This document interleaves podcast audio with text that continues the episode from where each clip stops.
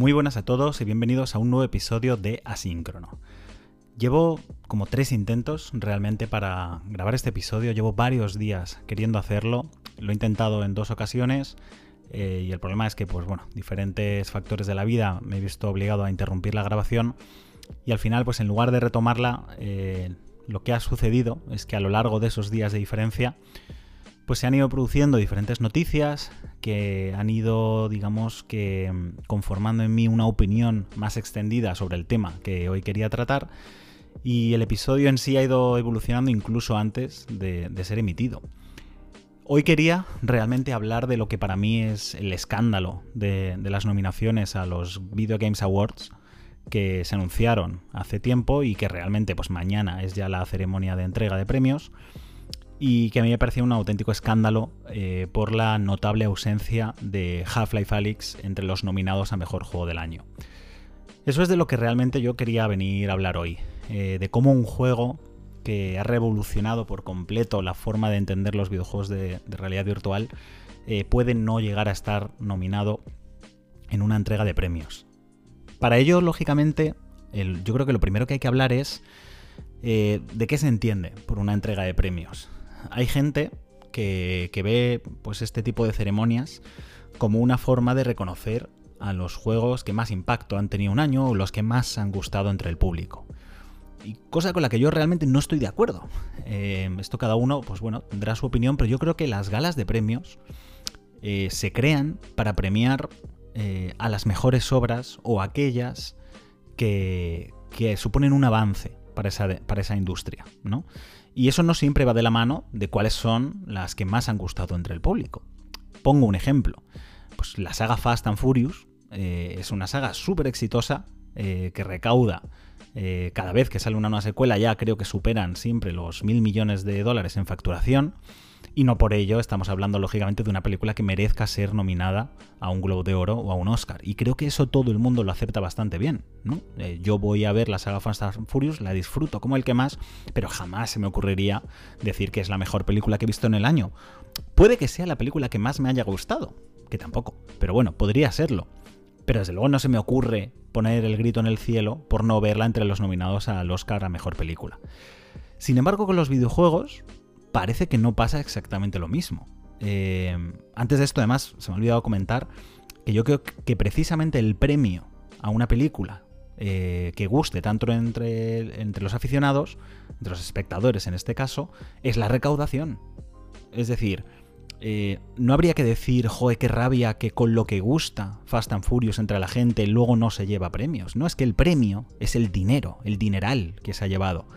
Porque de la misma forma, se podría decir que una película que es mucho mejor película que en Fast and Furious no ha tenido ni la mitad de taquilla que Fast and Furious. Y eso también es injusto. De hecho, me parece más injusto. Si has conseguido hacer una película mejor y te llevas la mitad o la décima parte de la recaudación, pues no tiene mucho sentido. Esto es lo que pasó hace no mucho tiempo, por ejemplo, con, con la película de Spider-Verse. ¿no? La película de Spider-Man y el multiverso, que es bastante mejor que las últimas películas de Spider-Man, las de, Amazing Spider-Man, y aún así es la película de Spider-Man que menos ha recaudado en taquilla.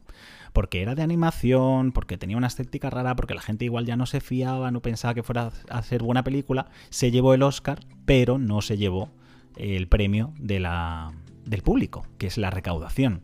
Tiene, está muy bien valorada, pero no se ha llevado ese premio. Por lo tanto, creo que una película que ha gustado entre el público o un videojuego que ha gustado ya se lleva suficiente premio eh, con el dinero que genera. Voy a hablar del caso concreto del que quiero hablar, que es de Ghost of Tsushima. Eh, Ghost of Tsushima ha arrasado totalmente en, en, cuanto a crítica de público este año. Es el juego, creo que sigue siendo el juego AAA eh, mejor valorado entre los usuarios en Metacritic. En, Metacritic. en su momento tenía un 9,3 de media de valoración de, de usuarios. Y me parece perfecto, porque puedo entenderlo. Es decir, Ghost of Tsushima es un juego que.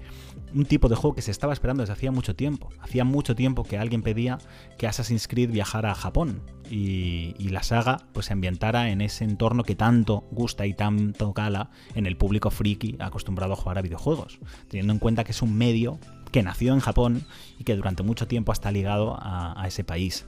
Por lo tanto, había muchas ganas de tener un juego eh, con esa digamos, ambientación tan atractiva, pero con la técnica y los gráficos actuales. Eso es lo que ha hecho Sucker Punch. Eh, Sucker Punch, de hecho, empezó eh, trabajando en un videojuego totalmente de ambientación diferente. hay un vídeo en YouTube que se puede mirar, pues Sucker Punch Proyecto Cancelado. Y que era eso, era una especie de Assassin's Creed, pero ambientado en una estética que no se sabía si era medieval, si era steampunk, algo extraño. Y tú veías el gameplay y decías, bueno, sí, no está mal, gráficamente no es una maravilla, eh, el gameplay parece que está bien, pero ya está, no tiene nada de personalidad, no tiene nada que a mí me haga comprar este juego frente a otros tantos que hay en el mercado, y por ejemplo, una Assassin's Creed. En un momento dado del desarrollo, alguien debió decir, chicos, esto no va a vender nada. Eh, si queremos que realmente este juego se haga un hueco en la competida industria que tenemos hoy en día, hay que hacer algo diferente. Y lo que hicieron fue, ya que Ubisoft no le está dando la gana ambientar un Assassin's Creed en Japón, ¿por qué no lo hacemos nosotros? Cogieron todo ese juego que ya tenían, que de hecho podéis ver que los gameplays son prácticamente los mismos, o sea, no se transformó prácticamente nada de la jugabilidad ni nada del, del concepto de juego, lo único que se hizo fue un lavado de cara gráfico y se ambientó en Japón. Hay que decir que el juego es precioso, preciosísimo, de, los juegos con mejores gráficos o al menos más atractivos visualmente que, que han pasado por, por, una PlayStation 4. Y yo, que soy un aficionado a utilizar mucho el modo foto, sinceramente, mm, vamos, me perdía durante horas eh, capturando los mejores planos y ajustando los diferentes parámetros para obtener las fotos más bonitas. Y el juego es un espectáculo visual, nadie lo duda. Y si encima te gusta Japón, es que no, vamos, entiendo perfectamente que se convierta automáticamente en uno de tus videojuegos favoritos del año. Y luego encima tiene un combate, un sistema de combate que es muy divertido. Yo la verdad es que me lo pasé muy bien jugando a Ghost of Tsushima y aunque el juego era tremendamente repetitivo, que para mí es una de las críticas que tengo contra este juego, eh, bueno, pues siempre me apetecía ir a una aldea más para enfrentarme contra adversarios simplemente por lo bien resuelto que está el combate y lo divertido que resulta siempre. No te cansas nunca realmente de, utilizarlo. Todo esto para mí creo que no tiene nada que ver con el hecho de que al final hay que saber valorar un juego entre comillas de forma objetiva. Eh, hay muchos que piensan, y, por supuesto lo entiendo y, lo comparto, que un análisis es muy difícil o prácticamente imposible que sea realmente objetivo. En el momento en el que empiezas a jugar algo o a consumir cualquier tipo de obra, siempre va a haber una parte subjetiva. Pero hay que entender que una cosa es que me haya podido gustar muchísimo Ghost of Tsushima y que es el juego que llevaba mucho tiempo esperando y, que tenga mucho éxito en ventas y crítica, y otra cosa muy diferente es decir que este juego se merece estar nominado o incluso llevarse un premio Mejor Juego del Año. Eso es lo que para mí no tiene ningún sentido, porque el juego tiene muchísimas carencias yo jugando a Ghost of Tsushima, que para mí es un juego de notable alto, eh, es un juego con, ya digo, me, parece que artísticamente cumple perfectamente, es un juego muy divertido de jugar, pero para mí tiene dos grandes pegas. El primero es que tiene un sistema de diseño de juego para mí totalmente desfasado. Eh, yo de hecho cuando empecé a jugar el juego por cómo comenzaban las misiones, cómo se movía la cámara, cómo empezaban a contarte la historia, yo dije, sinceramente tengo la sensación de estar jugando una especie de, God of War 2 de PlayStation 2 o, o un Onimusha ese tipo de juegos, ¿no? Que, en el que la historia se contaba de una forma muy determinada y los objetivos siempre estaban muy claros y, el tipo de misiones eran muy arcaicas. Claro, yo venía de jugar a The Last of Us Parte 2, que prácticamente el diseño de juego es invisible. O sea, al final es como si estuvieses jugando una película interactiva y te van metiendo las mecánicas y el diseño de niveles y el diseño de juegos de una forma, eh, digamos, tan diegética dentro del transcurso del juego que es que ni te enteras. No hay transiciones, no hay tiempos de carga y en Onimusa, perdón, en Ghost of Tsushima es todo lo contrario. Que si pantalla negra, que si cargo, que si de repente otro fundido y te pongo aquí, que si te marco claramente a dónde tienes que ir, que si todas las misiones son exactamente iguales, que si te pongo un modo sigilo pero realmente no vale para nada porque siempre es mucho mejor ir de la otra forma. Eh, y bueno, aunque tiene una cinemática bastante aparente al principio, entramos también al, otro punto que, creo que peca gravemente Ghost que es la narrativa. Y encima, y lo he visto nominado a, múltiples premios en, diferentes galas a, mejor narrativa y de verdad que no lo entiendo. Eh, estuve grabando algunas secuencias de vídeo del juego y, y, es que hasta me gustaría poder hacer un vídeo para enseñar paso a paso por qué creo que es defendible decir la narrativa de Ghost of Tsushima es, es muy deficiente, pero es que no tengo tiempo, sinceramente. Eh, puedo poner algunos ejemplos. Eh, para mí, lo principal, el principal fallo es la fotografía y dirección de actores en, este juego. Y, entiéndase por fotografía no lo que mucha gente interpreta.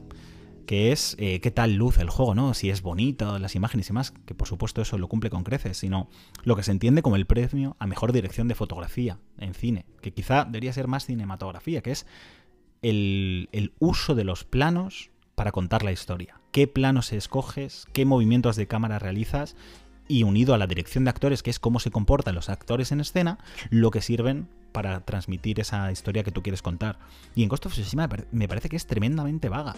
Si ya me quejaba en su momento eh, con Horizon Zero Dawn, que a pesar de ser un juego espectacularmente, o sea, espectacular a nivel gráfico, al final luego la historia te la cuentan personajes eh, de pie uno delante del otro, como si fuese un juego de rol eh, de los años 2000, eh, totalmente estáticos, hablándote de cosas súper importantes, pero sin transmitir ninguna em, emoción, para mí no tiene ningún sentido. O sea, para, no es el tipo de juego que yo estoy buscando.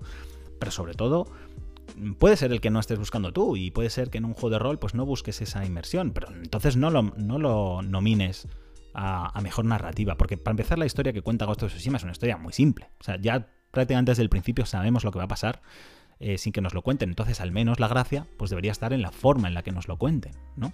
Eso, por ejemplo, me parece que es lo que hacía bien The Last of Us, el primero. Era una historia que habíamos visto probablemente muchas otras veces, pero la forma en la que te lo cuentan, las diferentes escenas que hay entre medias, los personajes que van conociendo y las historias que tienen, y, y eso sí, el final, yo creo que eran bastante originales. Yo me he encontrado consecuencias en Ghost of Tsushima en el cual te presentan a un personaje, de repente lo ves por primera vez, un personaje que es importante para la trama y que os prometo que no se le llega a ver la cara en la secuencia en la que se introduce a ese personaje. Se le ve más adelante, pero una serie de 10, 12 planos en las cuales pues, llegas a un sitio, eh, te presentas a ese personaje, te cuenta una misión, te dices que hacerla, de repente fundido a negro, ya estás jugando y es, pero si no le he visto la cara. O sea, si los únicos planos con lo que me has contado esta, esta secuencia son planos... Eh, eh, de lejos. Que claro, para que se vea el escenario y lo bonito que es, pero ¿y dónde están las caras de los personajes? ¿Dónde está la emoción de la escena? ¿Cómo me vas a transmitir empatía con esos personajes si me haces todo eh, planos de lejos? O sea, no, tiene ningún sentido. Y eso es lo que me encontré con Ghost of Tsushima. Y por lo tanto, pues bueno, es lo que dije, pues desconecté un poco de, lo que es esperar que el juego me ofreciera a nivel narrativo y me lo pasé muy bien jugando. Eso sí es verdad. Eh, pero claro, eh, y yo no tengo ningún problema con Ghost of Tsushima, me parece uno de los juegos pues, bueno, más importantes del año. Y, es un gran juego, no me arrepiento para nada de haberme lo comprado. De hecho, es de los que más he disfrutado este año, porque tampoco ha habido grandes cosas. Pero claro, cuando ya empiezas a ver que a la gente se le va la cabeza completamente con el juego, le empieza a decir que es el mejor juego de la generación, eh, que se merece ganar el premio Mejor Juego del Año, es que es muy diferente, de verdad. Y yo hace poco escuché en el podcast Reload eh, Víctor, se llama Chico Nuclear, que por fin decía lo, que yo llevaba tiempo pensando, que es, por mucho que he disfrutado Ghost of Tsushima y por mucho que me encante y que se merezca todo el reconocimiento y más, no se le puede nominar a mejor juego del año, de verdad. Y de hecho, una, creo que una de las cosas que lo demuestra es que, si no me equivoco, es el juego con peor nota media de la crítica que ha estado nominado a, a premio Mejor Juego del Año. Tiene un 83 de Metacritic. En comparación, Half-Life Alyx tiene un 93. Y no, no quiero reducirlo todo a números, porque es verdad que puede salir, por ejemplo, un juego de fútbol con una media de 92 porque ha hecho todo lo que hace muy bien, pero lo mismo, pues es, sería difícil justificar que un juego de fútbol a estas alturas esté nominado mejor juego del año, porque no aporta realmente mucho más al, al género. Ha habido algún año, ojo, que creo que igual podría haber tenido sentido. El año en el que FIFA introdujo por primera vez un modo historia en un juego de fútbol, eh, introdujo el, también el, el ¿no? el Ultimate Team, que es algo que ha revolucionado por completo los juegos de, deportes. Eh, ese tipo de añadidos sí que dices, oye, mira, pues dentro del género, con lo poquito que podían innovar, lo han hecho. Igual en esos años sí que podría haber sido premiable. A estas alturas, pues ya es difícil de, de justificar.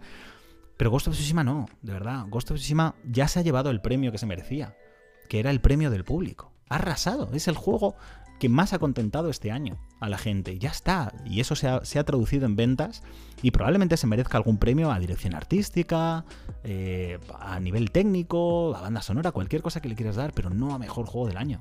Ni a mejor narrativa, ni a mejor diseño de juego, ni nada por el estilo, porque es un juego que no hace avanzar la industria para nada en eso. Y creo que para eso están los premios, para premiar a la gente que se arriesga. Y un juego que sí que se ha arriesgado mucho es The Last of Us Parte 2. Tener el valor de coger una saga que se convirtió casi en la más importante de PlayStation 4, solo con una entrega, y atreverte a contar una historia eh, tan polémica, Naughty Dog sabía perfectamente que esta historia iba a levantar muchas escamas en la gente. Eh, primero por los temas que trata, que hay gente que todavía, un poco de mente cerrada, no es capaz de entender ciertas cosas eh, y por lo tanto no quiere ni verlas y, y si las ve le produce un efecto rechazo, pues se ha arriesgado a lo que ha sucedido que es que tiene una de las peores valoraciones medias en Metacritic de la gente, a pesar de que a nivel de crítica ha arrasado, porque la crítica deja al lado sus, pasiones y sus emociones y valora el juego por lo que es, que es una auténtica brutalidad a nivel narrativo, que es que es un juego que marca un antes y un después, que yo ahora cualquier juego que juego después de The Last of Us no es que le vaya a exigir lo mismo, porque lógicamente no puedo exigirle lo mismo a otro estudio, pero desde luego me, rompe un poco la magia. O sea, si ya no veo la calidad de narrativa de The Last of Us en otro juego, no lo voy a disfrutar igual, y es lo que me pasó con, Ghost of Tsushima. Y el otro gran punto eh, polémico de, The Last of Us parte 2 es qué es lo que sucede en, la historia. Lógicamente aquí no quiero hacer spoilers de, de la trama, pero lo puedo resumir básicamente en que The Last of Us al poco de empezar, cuando no llevas ni siquiera mucho tiempo jugando, la trama pega un giro que es algo que los, aficionados no querían que pasara. Puedo poner un ejemplo con, películas como Bambi o El Rey León. Películas en las que llega un momento de la trama que hay un giro de guion, como puede ser la muerte de Bambi, la muerte de Mufasa, otras películas en las que pasan cosas que, te dan rabia. Cada vez que ves esa película te dan rabia que pasen así como si ves cadena perpetua y, ves que le encancelan injustamente y, le empiezan a pasar un montón de cosas a un personaje que es inocente y, te da rabia, pero esas son las cosas que hacen grande a esas películas. Y, es un poco de lo que venía a hablar yo en este episodio, que es la complacencia que creo que hay entre el público gamer frente a otros medios. Y me explico, cuando hablo de complacencia no me refiero, me refiero en el término de la palabra de... Eh, lo había buscado antes incluso para, ver si la palabra era correcta y es, tiene dos acepciones este término. Una es satisfacción o placer con el que se hace o recibe algo, que eso, bueno, no, hay ningún problema. Y la otra es la tolerancia excesiva, que es a lo que yo me quiero referir, que es el público gamer creo que es demasiado poco exigente con, su propio medio. Llevo tiempo quejándome de esto precisamente por el, por el tema de la realidad virtual. Parece mentira que el público gamer que siempre ha estado tan ligado desde tan pequeñito a la tecnología y que debería ser el más apasionado por, los avances tecnológicos, rechace de una forma tan simple y sin ánimo de probarla a una tecnología como la realidad virtual. ¿Cuántos de nosotros cuando empezamos a jugar de pequeños pensamos que el fin último de los videojuegos era ese? O sea, eh, los videojuegos, lo que si algo han intentado casi en su totalidad, la mayoría, la mayor parte de las veces es intentar transportarnos a otro sitio, ser nosotros los protagonistas de una historia y no hay nada como la realidad virtual para ofrecer eso.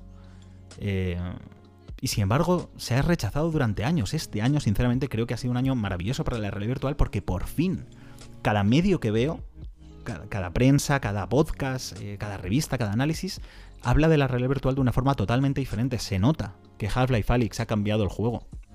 Porque ha tenido que llegar una saga tan importante como Half-Life a la realidad virtual de forma exclusiva para que por fin los medios se dignaran a jugar a esa tecnología y vieran el valor que tiene. Y es innegable, es que es indiscutible. La gente en su momento comparaba la realidad virtual con las teles 3D y yo lo dije desde el principio, ojo que esto no es lo mismo.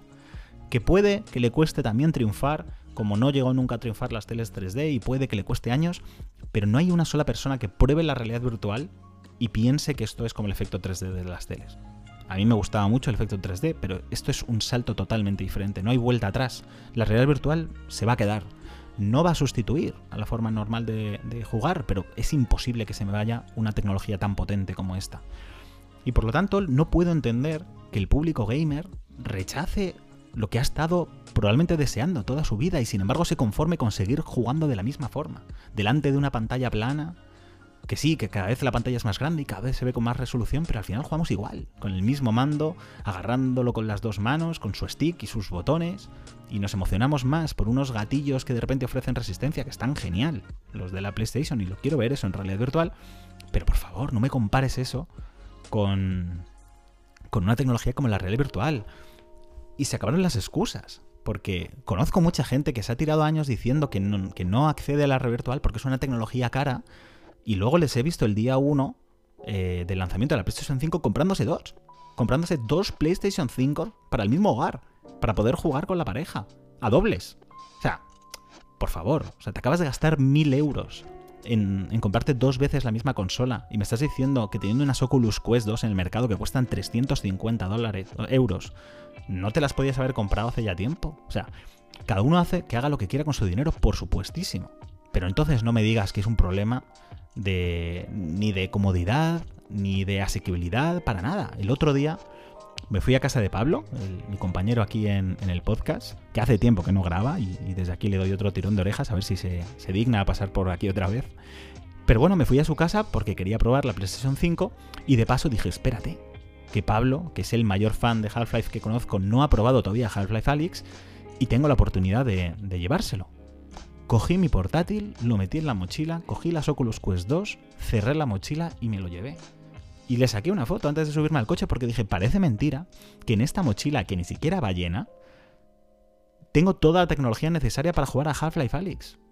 Y sí, el portátil es muy caro, pero que hay portátiles por la mitad de precio que el mío, que ocupan lo mismo o menos, y que funcionan igual de bien. Es decir, que yo me puedo llevar a cualquier parte del mundo en una mochila y puedo jugar a Half-Life Alyx y me estás diciendo que es una tecnología poco asequible o poco cómoda. Cuando luego te compras o sea, te gastas mil euros en dos consolas que tienes atadas en la misma habitación en tu casa y que no te caben en una mochila y que si la quieres llevar de un sitio para otro la tienes que andar con los cables y instalándolo otra vez y que si la tele y demás, o sea, por favor. Pero bueno, lo que venía a decir es eso, que hace poco además, que es una de las noticias y novedades que han salido desde que quería grabar este episodio, pues bueno, ha salido un comunicado oficial de los Game Awards que dicen que Ghost of Tsushima ha sido el juego mejor valorado por la gente, el juego más votado para, para ser triunfador en la gala. Lógicamente esto no, influye mucho porque es solo un 10% creo que lo que influye, por lo tanto van a ser los críticos los que realmente den el, premio, que quiero creer de verdad que va a ir a para The Last of Us parte 2, ya que no está Half-Life Alyx nominado. Pero creo que es lo que he dicho, el, creo que el público gamer es demasiado complaciente, no exige lo que debería exigir. Y sin embargo, creo que eso está superado en otros medios. Creo que cuando alguien es un enamorado del arte, y por ejemplo eh, va a una exposición para ver cuadros, no siempre disfruta viendo las obras que... O sea, no es... Lo que más valora no es ver las obras que él se quería encontrar. Hay cuadros que son incómodos de ver, cuadros que son angustiosos, pero no por ello dejan de ser obras maestras. Em, cuando tú ves determinadas películas, como la lista de Schindler, es una película con la que lo puedes pasar mal y que igual te deja mejor o, peor cuerpo, o una serie patria como la que he visto este año. Eh, pero no por ello deja de engancharte completamente y puedes ver el valor que tiene esa serie. Mi sensación es que de verdad que, el público friki y gamer eh, lo único que le interesa es que le den lo que le está pidiendo. Y, en general el público fan eh, lo que está pidiendo es fanservice. Como estos videojuegos que salen de Oliver Benji o de Caballeros del Zodiaco, que todos sabemos que son juegos realmente reguleros, pero bueno, que como no hay una alternativa, oye, ya solo por lo que me gusta a mí la obra original en la que se basa, con eso me vale. Y es un juegazo solo porque me encanta Caballeros del Zodiaco. Pues no, no debería ser así. Deberías exigir que salga un juegazo basado en lo que a ti te gusta, como pasó en su caso con los Batman. Los Batman Arkham en su momento nadie podía esperar que un juego de superhéroes pudiera llegar a ser tan bueno. Y creo que es el segundo juego o tercer juego mejor valorado de, PlayStation 3, con un 96, el, Arkham City. Eso es lo que deberíamos pedir. Que aparte de estar ambientado en algo que nos guste, que el juego sea bueno, que sea una maravilla, que, haga avanzar a la industria. Y, y, cuántas veces se ha copiado ya algunas de las mecánicas del Batman Arkham porque realmente aportaban algo. Por ejemplo, el Zelda, Breath of the Wild he discutido mucho con mis compañeros de, podcast de Quedaba Friki porque no les había entusiasmado el Breath of the Wild porque no eran el Zelda que esperaban. Es que ese, ese fue el fallo para ellos, que no, eran, no era un Zelda. Decían que era un muy buen juego, pero no era un muy buen Zelda. Y yo se lo puedo entender, y el Metal Gear Solid 5 era, era igual. Era un muy buen juego, para mí de los mejores de PlayStation 4, pero no era muy buen Metal Gear. Pero yo no, yo no me enfadé porque no fuera un muy buen Metal Gear. Todo lo contrario, me alegré del juegazo con el que me encontré. Y hay gente que no le gustó Zelda, pues porque no le podías poner tu nombre al personaje, porque no te sonaba la misma música que solía eh, salir, porque no tenía el mismo diseño de mazmorras que suelen tener los Zelda. En lugar de preocuparse por la maravilla técnica y jugable que nos acaba de brindar Nintendo y que ya se ha copiado de forma clamorosa en dos juegos este año, en el Genshin Impact y el Immortals Phoenix Rising. Son dos juegos que lo han plagiado de arriba abajo. es insultante la forma en la que han copiado ese juego y eso quiere decir que el impacto que ha tenido Zelda Breath of the Wild en la industria es enorme. Porque es un juego que ha hecho tan bien las cosas que dos grandes como Ubisoft y la compañía que, que desarrolla Genshin Impact eh, han querido copiarlo de arriba abajo. Eso es un juego que hace avanzar a la industria. O tantos otros que han aportado mecánicas que ya, vamos, no podemos eh, concebir algunos juegos sin utilizar ese tipo de mecánicas. Y sin embargo, Ghost of Tsushima creo que no aporta absolutamente nada a eso. Otra cosa es el caso de Animal Crossing también. Animal Crossing, mucha gente está convencida de que tiene que ser el juego de 2020 por lo que ha ayudado a la gente durante la pandemia y el confinamiento. Y a ver, que sinceramente, que me parece muy bien que, te haya, que justo haya coincidido con poder jugar ese juego en confinamiento en casa y eso te haya ayudado. Pero eso no tiene nada que ver, eso no hace mejor al juego. Porque una persona que juega al Animal Crossing por primera vez dentro de dos años, su experiencia va a ser totalmente distinta. Y si de verdad lo que queremos es premiar a un juego que ha tenido un impacto muy positivo, que ha hecho a la gente lanzarse en masa por él, por esa regla de tres, Pokémon Go tendría que haber sido el juego del año de 2016. Algo que, por cierto, habría estado bastante más de acuerdo que si lo gana un juego como Animal Crossing. No estoy diciendo ni muchísimo menos que Animal Crossing no sea un juegazo, que lo es, seguramente. Pero sinceramente no veo en él nada que no hubiesen hecho otros Animal Crossing antes, simplemente ha tenido la suerte de coincidir con una pandemia. Y un confinamiento, y encima pues ha sido todo lo divertido y bueno que ha sido siempre. Pokémon Go sí que hizo cosas que no se habían hecho nunca.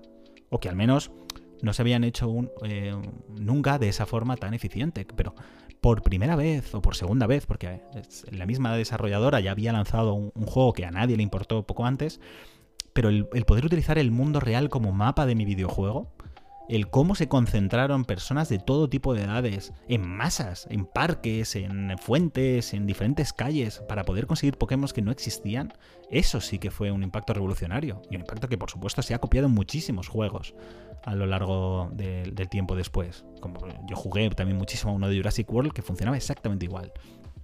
Entonces, eso sinceramente es lo que a mí me da un poco de lástima, el ver cómo el público gamer no es todo lo exigente que, debería ser. Y yo creo que sinceramente al final es una consecuencia de, lo poco maduro que es. Y es que es normal. O sea, al final los videojuegos llevamos solo 30 años con ellos o 40 años. Y no es lo mismo que una industria como la del cine que lleva ya 150 pues, años aproximadamente, o 120 años. Entonces, es normal que todavía estemos en una fase en la que igual le exigimos menos al medio. Pero de verdad creo que, que a día de hoy la gran mayoría de, fans de los videojuegos lo único que quieren es fanservice. Quieren que el diseñador de juego le dé lo que le está pidiendo. Y, a poco que se desvíe de eso, le da igual si el juego es bueno o no. Simplemente no es lo que se ha querido encontrar. Y ahí, por ejemplo, me lo llevo al terreno no solo los videojuegos, sino me pasó también con la última película de, Star Wars, de Rise of the Skywalker, eh, que yo lo viví cuando salió Los Últimos Jedi, que para mí es la mejor de, las última, de la última trilogía, y sin duda es la más vilipendiada por, por la gente. ¿Por qué? Pues porque ahí se cogía personajes como Luke Skywalker, que eran venerados, que se habían convertido ya en un dios en esta religión llamada Star Wars, y le daba un giro que la gente no esperaba y que no quería ver. Nadie quería ver a un Luke Skywalker retirado en una isla perdida sin acudir a ser el rescatador de, todos sus amigos y, totalmente abandonado y pescando y demás. Nadie quería ver eso. O nadie quería ver que realmente la fuerza no es algo solo propio de los Jedi, que realmente puede residir en cualquier persona. Como todo eso desencajaba completamente en la religión de Star Wars que se había creado durante años, con su, el universo expandido y, demás, pues la gente se enfadó mucho, en vez de preocuparse que realmente le estaban por fin ofreciendo en una película de Star Wars algo diferente, algo propio de una película más madura, con, sus giros de guion, con sus zonas oscuras y, que sinceramente, pues bueno, salvo la parte del casino, que realmente creo que sí que sobra completamente y recordaba lo peor de, de las precuelas, creo que todo lo demás es lo que alguien debería esperar cuando va a ver una película, ver una gran película, no una buena película de lo que me espero ver. Creo que también pasó eso con el Joker. La gente se enfadó mucho con el Joker porque estaba basada en el Joker y decía que no, es que no estaba basada en ningún cómic, que eso no es el Joker. Y yo, ¿qué más te da? Si lo importante es si la película es buena y la película era un pedazo de peliculón. Y eso creo que es la diferencia, que primero se, en el cine primero te debes preocupar, y en los videojuegos te debes preocupar de primero hacer un, gran producto y ofrecer cosas diferentes y luego eh, ver si realmente pues, respeta o no respeta lo que la gente se, se quiere encontrar. Eso puede provocar eh, pues que no tengas una buena acogida por parte del público, que no recaudes tanto, lo que sea, como una película como Fast and Furious o como Gran Hermano, que contenta a muchísima gente en el mundo, pero nadie se le ocurre decir que Gran Hermano es el mejor programa de nuestra televisión, ¿no? Em, pues con Rise of the Skywalker me encontré eso. Es una película en la que en el cine se aplaudió constantemente prácticamente cada dos o tres escenas la gente aplaudía, pues porque se, enseñaba el personaje clásico de turno, o se hacía un giro de guion que desechaba todo lo que había hecho los últimos Jedi, y entonces de repente Luke sí que era bueno, eh, aparecía una nave que queríamos ver, eh, por fin, o sea, cantidad de escenas que era al final lo que el público quería ver. Y es, chico, pues de verdad, si vas al cine para ver algo y te van a dar exactamente lo que ya esperabas ver cuando entraste, pues no le veo mucho la gracia. O sea, te lo puedes pasar bien. Yo me lo pasé bien viendo Rise of the Skywalker, pero me gustaría más que me hubiesen sorprendido y que me hubiesen enseñado algo que no esperaba ver, como creo, de verdad, que impactaron en su momento. Pues cuando te enteras de que Darth Vader es el padre Luke, quizá no es lo que la gente quería ver cuando vio, cuando venía de ver eh, Una Nueva Esperanza años antes. ¿no? Enterarse de que el archienemigo más famoso del mundo del cine realmente era el padre del protagonista. Y eso fue lo que hizo grande a esta saga. Y la elevó realmente a lo que hoy es. Poco más, porque no, no me quiero extender mucho. Mañana será por fin, como he comentado, la gala de los Game Awards y veremos realmente qué juego se lleva el premio. Pero sí que diré que hoy, por ejemplo, han salido los nominados al Festival de Fan Sirius. Eh, un festival que se organiza siempre en País Vasco. Aquí en España se premia tanto los videojuegos lúdicos como los no lúdicos. Eh, y con los que estoy mucho más de acuerdo, sinceramente, en, en la lista de nominados. Porque por un lado, no tenemos a Ghost of Tsushima, que para mí no merece estar en, una lista de nominados, pero sí tenemos a un videojuego como Flight Simulator, que Microsoft, y no seré yo el que defienda en particular a Xbox, pero ha sido muy ninguneada este año, porque ha sacado dos auténticos jugazos, como son Ori and the Will of the Wisps y, y el Flight Simulator, que uno es un auténtico juegazo, que por lo visto mejora en todo al antecesor, y Flight Simulator es un juego revolucionario, sinceramente. O sea, llevamos mm, más de una década, creo, eh, desde la última entrega y ha ofrecido algo que ningún otro juego ha ofrecido hasta ahora, que es eh, ofrecer un mapeado que es exactamente el mundo real, utilizando los mapas generados por Microsoft, que son iguales que los de Google Earth o Apple Maps, y, te ofrecer unos gráficos prácticamente fotorrealistas que encima funcionan en tiempo real. Un juego en el que tú vas pilotando un avión de un sitio a otro, que todo transcurre a tiempo real, que el clima es el actual en ese momento, que la puesta de sol se realiza a la misma hora, que los efectos climatológicos también. O sea, es una auténtica brutalidad de juego, que encima va a tener compatibilidad con la realidad virtual eh, dentro de poco tiempo. Eso es un juego digno de premiar. Es un juego que hace avanzar la industria, ha utilizado una tecnología totalmente revolucionaria eh, para ofrecer algo que hasta ahora no se había podido ofrecer en el género y que encima lo hace compatible con lo más avanzado del mercado, que es la realidad virtual. Y, y bueno, los otros nominados, lógicamente, es Half-Life Alyx, que sí que se merecía estar nominado, The Last of Us, Ailori y el Animal Crossing, que bueno, no lo veo mal eh, por el impacto que ha tenido y, porque al final es un gran juego, sin duda alguna. Pero no sé, sinceramente, creo que estas nominaciones y el resultado que mañana pueda salir, eh, creo que ha hecho más daño a, la gala de premios que, incluso al propio Half-Life Alyx, sinceramente.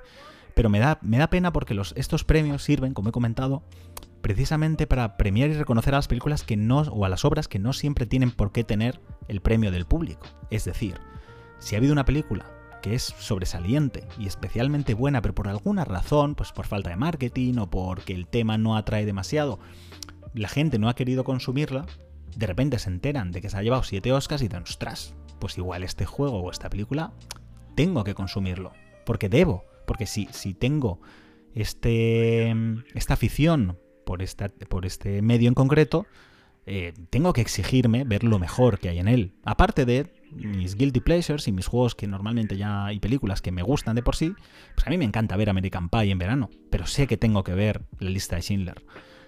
Entonces, bueno, pues creo sinceramente que las galas de premios están para eso y creo que este año pues ha sido flagrante la ausencia de Half-Life Alyx y, y al menos me alegra que cada persona que lo juega está de acuerdo en que sin duda es uno de los juegos más importantes del año y más importantes de esta generación. Generación que vuelvo a insistir. Eh, acabamos de dar el salto a la Next Gen con la PlayStation 5 y la Xbox Series X. Pero creo que la verdadera nueva generación es la realidad virtual. Y lleva, llevaba ya años entre nosotros que no todo se tiene que resumir a verlo todo de repente en 4K y 60 frames por segundo con ray tracing.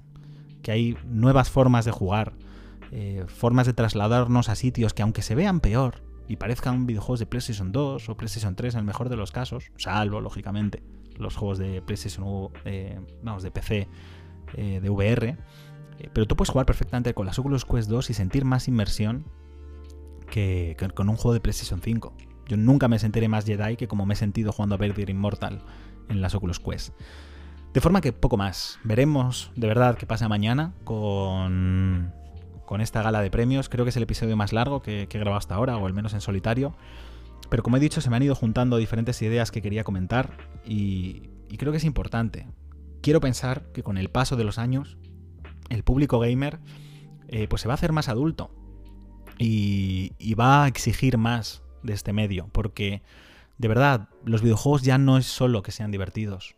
En su momento, cuando surgieron los videojuegos arcade, el Pac-Man, el Arkanoid, el Outrun y este tipo de juegos que tanto nos gustaban, sí, el único objetivo del juego era pasarlo bien, era un matatiempos. Eh, era que fuese divertido, que pasaras un buen rato, que te rieses o que te ofreciese algo de desafío y ya está. Pero creo que los juegos han demostrado que se han convertido en un medio tan potente o más que el cine eh, o la literatura para narrar historias. Y creo que se les debe exigir más. De la misma forma que el público del cine ya no le valdría simplemente con ver películas de los Lumière que se limitaban simplemente a retransmitir una escena. ¿no? Pues como los obreros saliendo de la fábrica. Pues si hoy en día te ponen una película y lo único que ves es una familia jugando en un parque y ya está y no te cuenta absolutamente nada más, dirías, ¿y esto qué me aporta? ¿No? Tú no, tú vas a ver una película y esperas una trama, esperas un mensaje, esperas una moraleja, esperas salir de la sala siendo una persona diferente, pues eso deberías exigir también a los videojuegos. Lógicamente no con todos, no con un FIFA, no con un juego deportivo, esos también tienen que existir. Pero creo que realmente de verdad en juegos que sí que pretenden serlo, como pretendía serlo Ghost of Tsushima u otros de este año, se les debería exigir un poquito más. No cuesta nada más, o sea, no cuesta mucho exigir más a, un videojuego de un medio que tanto amamos. Por lo tanto, aquí me despido y espero que, bueno, que la poca gente que, me escucha, eh, que en alguno cale esta idea y, que empiece a intentar exigirle algo más a los creadores y que hagamos evolucionar este medio que tanto nos gusta. Nos vemos o escuchamos, mejor dicho, en próximos episodios de Asíncrono. Hasta pronto.